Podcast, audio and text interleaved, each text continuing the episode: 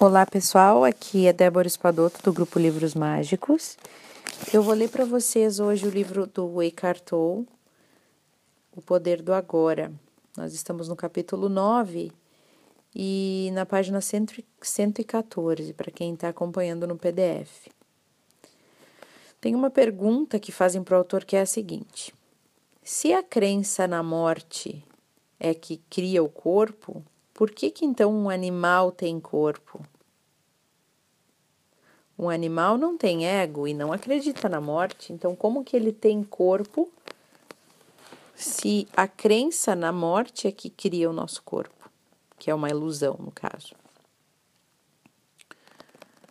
Aí o autor responde: Mas ele morre ou parece que morre? Lembre-se de que a nossa percepção do mundo é um reflexo do nosso estado de consciência. Não estamos separados dele e não há um mundo objetivo fora dele. A cada momento, a nossa consciência cria o um mundo em que habitamos. Um dos maiores insights que a física moderna teve foi o da unidade entre o observador e o observado a pessoa que conduz a experiência, no caso, a consciência observadora, não pode ser separada dos fenômenos observados, e uma nova maneira de olhar leva os fenômenos observados a se comportarem de maneiras diferentes. Então, é o observador que cria o objeto observado, a experiência observada.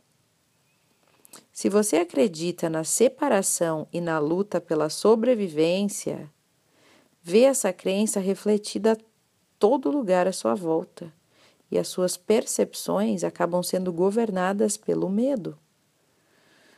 Você vive num mundo de morte, lutas, uns atacando e matando os outros. Nada é o que parece ser.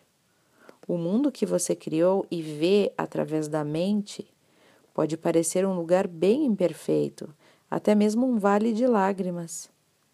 Mas o que quer que você perceba é somente uma espécie de símbolo, como uma imagem ou um sonho.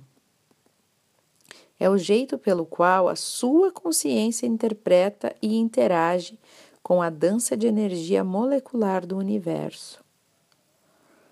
Essa energia é o material bruto da assim chamada realidade física. Você a vê em termos de corpos e de nascimento e de morte, ou como uma luta pela sobrevivência. Existe um número infinito de interpretações diferentes, de mundos completamente diferentes, tudo dependendo do que a consciência percebe. Cada ser é um ponto focal da consciência e cada ponto focal cria o seu próprio mundo, embora todos esses mundos se interliguem uns nos outros. Existe um mundo humano, um mundo das formigas, um mundo dos golfinhos e assim por diante. Existem incontáveis seres cuja frequência de consciência é tão diferente da nossa que provavelmente não temos consciência da existência deles, assim como eles não têm consciência da nossa existência. Seres altamente conscientes da ligação que mantêm com a fonte habitam um mundo que para nós pareceria como um domínio celeste, mas ainda assim, todos os mundos são basicamente um só. No momento em que a consciência humana coletiva tiver se transformado, a natureza e o reino animal irão refletir essa transformação. Aqui está a afirmação da Bíblia de que no futuro o leão vai, ser, vai se deitar ao lado da ovelha. Isso aponta para a possibilidade de um ordenamento da realidade completamente diferente.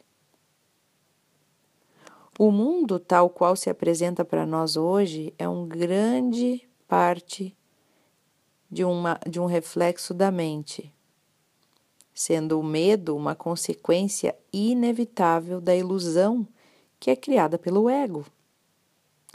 É um mundo dominado pelo medo. Assim como as imagens em um sonho são símbolos dos estados interiores e dos sentimentos, né? Quando a gente sonha, por exemplo, temos várias imagens, né? E, eles, e essas imagens são símbolos dos estados interiores e dos nossos sentimentos. Assim, da mesma forma que num sonho, a nossa realidade coletiva é uma expressão simbólica do, do medo e das pesadas camadas de negatividade que estão até agora acumuladas na psique coletiva humana. Nós não estamos separados no nosso mundinho, né? Então, quando a maioria dos humanos se tornar livre da ilusão egóica, essa mudança interior vai afetar toda a criação. Vamos literalmente viver em um novo mundo. É uma mudança na consciência do planeta. O estranho ensinamento budista de que toda árvore e toda folha de grama irão finalmente se tornar iluminados aponta para a mesma verdade. De acordo com São Paulo, toda a criação está à espera de que os humanos obtenham a iluminação. É assim que interpreto as suas palavras quando ele diz assim: a criação aguarda com impaciência a revelação dos filhos de Deus. São Paulo diz que todo o universo vai se redimir através disso, ao escrever: Sabemos com efeito que a criação inteira geme ainda agora com as dores do parto. O que está nascendo é uma nova consciência e, como um reflexo inevitável, um novo mundo. Isso também está relatado no livro das Revelações no Novo Testamento. Vi então um novo céu e uma nova terra, porque o primeiro céu e a primeira terra desapareceram. Mas não confunda causa e efeito. Nossa primeira tarefa não é buscar a salvação através da criação de um mundo melhor, mas sim despertar da nossa identificação com a forma, com o físico. Não estamos mais presos a este mundo e este nível de realidade. Podemos sentir nossas raízes no não manifesto no mundo do não manifesto, né? no mundo que não tem forma. E assim estamos livres do apego ao mundo manifesto. Nos livramos desse apego ao físico, né? ao mundo que temos ao nosso redor. Ainda podemos desfrutar os, os prazeres passageiros deste mundo, mas não somos mais escravos dessas experiências. Não estamos mais em busca de satisfação através de uma gratificação psicológica, através da alimentação do ego. Não temos mais medo de perder alguma coisa quando estivermos nessa consciência. Portanto, não precisamos nos apegar a este mundo. Estamos em contato com algo infinitamente maior do que qualquer prazer, maior do que qualquer coisa manifesta, qualquer coisa física. Em um certo sentido, não precisamos mais do mundo e nem mesmo que ele seja diferente do que é. É nesse ponto de elevação que você começa a dar uma contribui contribuição real para criar um mundo melhor, uma nova realidade. É neste ponto que você se torna capaz de sentir a verdadeira compaixão e de ajudar os outros de verdade. Somente aqueles que transcenderam o mundo e conseguem criar é que conseguem criar um mundo melhor. Você deve lembrar que já falamos aqui sobre a dualidade da verdadeira compaixão, que é a percepção de uma ligação, tanto com a mortalidade quanto com a imortalidade. Nesse nível bem profundo, a compaixão se torna um remédio no sentido bem amplo da palavra. Nesse estado, a sua influência curativa se baseia não no fazer, mas no ser. Todas as pessoas com quem você mantiver contato serão tocadas pela sua presença e afetadas pela paz que você emana, quer, quer elas estejam conscientes disso ou não. Quando estiver inteiramente presente e as pessoas à sua volta tiverem um comportamento inconsciente, você não vai mais sentir necessidade de reagir. A sua paz será tão grande, tão profunda, que tudo que não for paz desaparecerá nela, como se nunca tivesse existido.